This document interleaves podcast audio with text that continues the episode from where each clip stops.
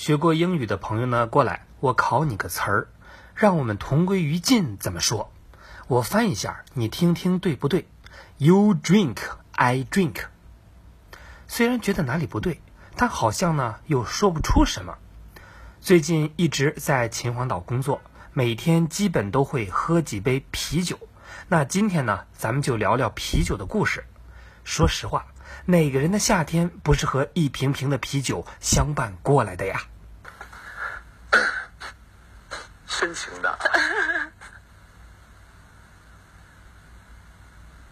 湿冷冻，哈啤酒。当青岛啤酒又端起来的时候，我的心情是无比的爽。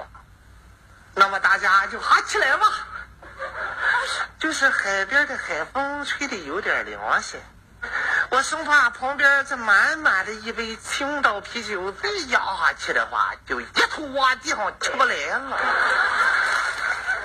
哈一杯啤酒已经成了现代社交的重要元素。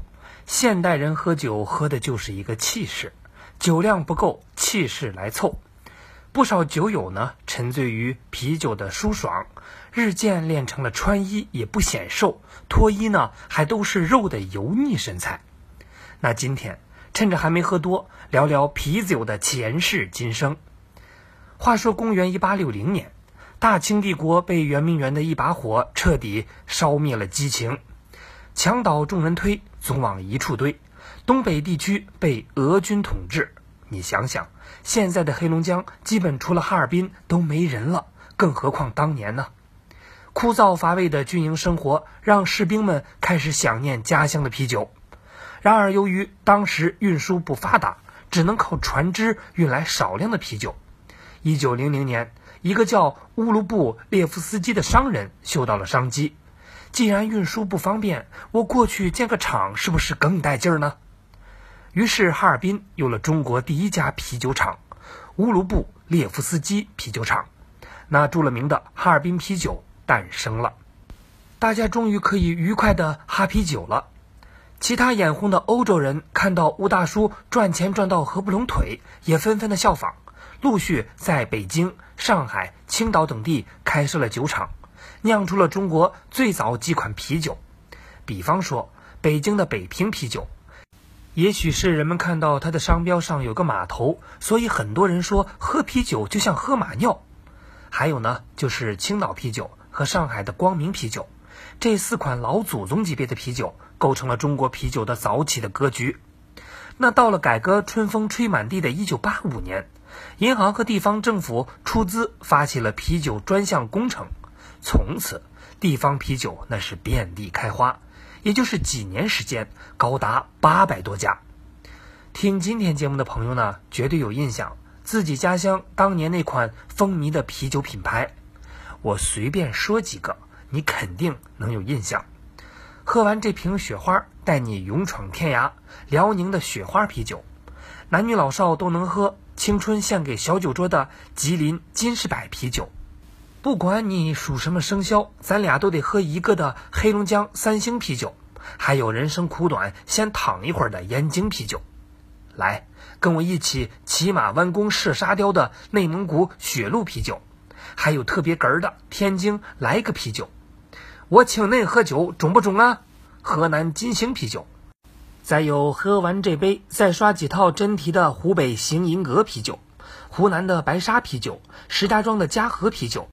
保定的蓝带啤酒，山东的崂山啤酒，安徽迎客松啤酒，上海力博啤酒，浙江的千岛湖啤酒，江苏的天目湖啤酒，香港金威啤酒，新疆大乌苏啤酒，还有最近火爆的广东珠江啤酒。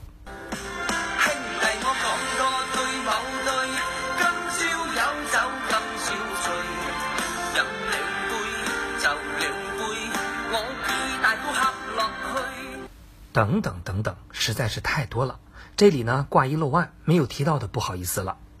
不过虽然品牌众多，但2001年中国加入 WTO 以后，国外啤酒巨头进军中国，经过一轮轮的并购重组，最终五个巨头脱颖而出，攻陷了国人的酒桌。